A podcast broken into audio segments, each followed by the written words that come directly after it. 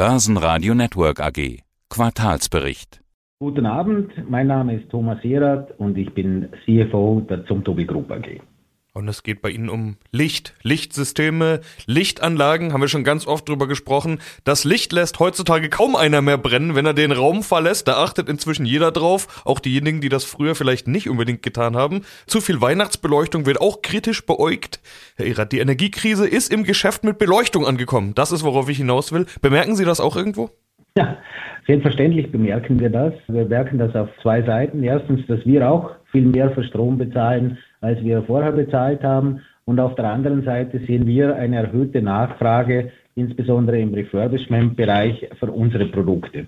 Mit unseren Produkten der neuesten Technologie können Sie gegenüber einer herkömmlichen Anlage ungefähr 75 bis 80 Prozent der Energie sparen. Es kommt natürlich darauf an, wie lange Sie das Licht am Tag oder auch während der Nacht benötigen. Nehmen wir zum Beispiel eine Lagerhalle, ein Auslieferungszentrum, wo das Licht 24 Stunden in Betrieb ist. Da ist es so, dass Sie mit der, wenn Sie noch eine alte Lautstoffröhre drin haben, wenn Sie ein neues System äh, installieren, dass Sie ein Payback zwischen acht und zwölf Monaten für eine neue Anlage haben, wo Sie das viel bessere Licht bekommen, viel bessere Lichtqualität und nach einem Jahr ist es bares Geld, dass sie sich selber in die Tasche wirtschaften, weil sie eben viel weniger Energie brauchen als vorher. Ja, das klingt super praktisch. Sie hatten schon im letzten Interview gesagt, wer eine alte Installation hat, meldet sich bei einem Lichtunternehmen, vorzugsweise bei uns, also bei Ihnen, und macht so ja. schnell wie möglich eine energieeffiziente Lösung draus. Ja, wenn man das hört, dann juckt es einem ja in den Fingern, sofort anzurufen. Können Sie sich vor Aufträgen gerade kaum retten? Also ist das etwas, das gerade ganz häufig passiert, dieses Refurbishing? Also das ist wirklich so, dass nicht nur wir, sondern auch unsere Konkurrenz sehr viel zu tun hat im Refurbishment-Bereich. Sie bekommen eine Planung, man rechnet ihnen vor, wie viel Geld, das sie sich durch eine neue Installation ersparen und in welchem Zeitraum sie ihr Geld zurückverdienen für ihre Investition.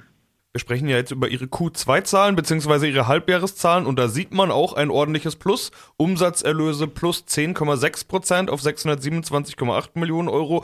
Jetzt sind gestiegene Umsätze in der aktuellen Zeit ja immer auch vor dem Hintergrund der Inflation zu betrachten, der Preisanstiege und auch bei Ihnen lese ich von Preissteigerungen. Äh, deshalb muss man da, glaube ich, erstmal differenzieren, wie viel dieser rund 11 Prozent kommt denn aus angehobenen Preisen beziehungsweise in Ihrem Fall wahrscheinlich weitergegebenen Preisen.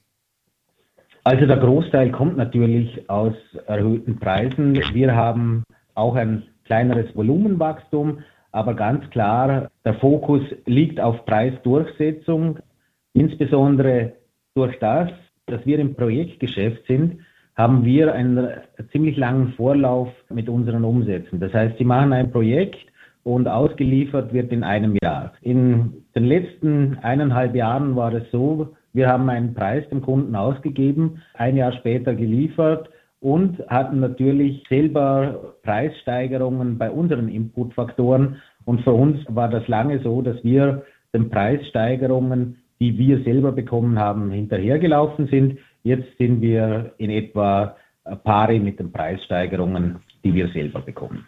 Ja, das sieht man auch am Ergebnis. Das ist natürlich die nächste Zahl, die wir uns anschauen wollen. Das EBIT liegt bei 50,8 Millionen, im Vorjahr waren es 35.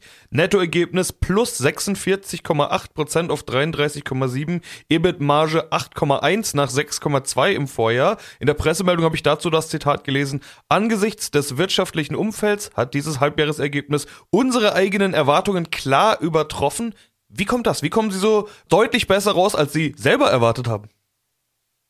Das hat wesentlich zwei Ursachen. Die erste Ursache war, dass wir mit den Halbleitern viel besser verfügbar waren und wir haben dieses Thema ja auch schon in den vorhergehenden Sendungen besprochen und einfach mehr Produkte am Markt zu unseren Kunden ausliefern konnten. Und das zweite ganz klar, dass wir unsere Input Preiserhöhungen an die Kunden weitergeben konnten und zwar in einem Ausmaß, von dem wir selber überrascht waren, dass es gegangen ist. Ja, die Lieferverfügbarkeiten sind, glaube ich, ein wichtiges Thema, was ich nochmal gesondert ansprechen will. Noch im letzten Interview, also zu Q1, hatten Sie von angespannten Lieferketten gesprochen. Jetzt sieht's eher so aus, als wäre die Verfügbarkeit wieder da. Ist es so? Ist die Verfügbarkeit nur besser oder haben sich diese Probleme aufgehoben? Wie gut steht es um Lieferketten inzwischen? Also ganz beseitigt sind diese Probleme nicht, aber insbesondere im Halbleiterbereich sehen wir eine zunehmend bessere Verfügbarkeit. Das heißt, wir sind immer noch in der Allokation mit verschiedenen Halbleitern. Ich würde aber sagen, für drei Viertel der Halbleiter gibt es keine Lieferkettenprobleme mehr und die bekommen wir im ausreichenden Ausmaß. Wie gesagt, ein Viertel haben noch etwas Schwierigkeiten, aber man sieht schon, dass die Lieferketten im Halbleiterbereich sich sehr entspannt haben. Auch in den anderen Rohmaterialien sind nicht mehr die Constraints vorhanden, die wir im ersten Quartal noch gesehen haben. Für uns persönlich ein Vorteil. Die Frage ist, ob das nicht ein Anzeichen ist, dass die wirtschaftliche Lage sich sehr stark abschwächen wird in den kommenden Quartalen. Ja, deshalb ist wahrscheinlich Ihre Prognose auch vorsichtig. Sie haben Ihre Prognose angehoben, will ich dazu sagen, nämlich zu den vorläufigen Zahlen Anfang November. Umsatzwachstum 4 bis 8 Prozent, bisher waren Sie von 3 bis 6 Prozent ausgegangen. Eine EBIT-Marge von 4 bis 6, bisher waren Sie von 4 bis 5 ausgegangen. Aber das halbe Jahr ist ja schon vorbei und wenn ich jetzt mal schaue, wie gut Sie sich entwickelt haben, erwarten Sie offenbar im zweiten Halbjahr nicht mehr die gleiche Entwicklung, weil Sie sind bei all diesen Zahlen momentan über der Prognose und das halbe Jahr ist schon vorbei. Also erwarten Sie dann jetzt diese wirtschaftliche Abschwächung? Man hört überall den Begriff Rezession. Ist das schon das, was in Ihren Erwartungen da drin ist, in dieser aktualisierten Prognose? Die ist ja angehoben, aber ich habe trotzdem gesagt, sie ist vorsichtig, weil im Halbjahr sind Sie bisher ja über der Hälfte.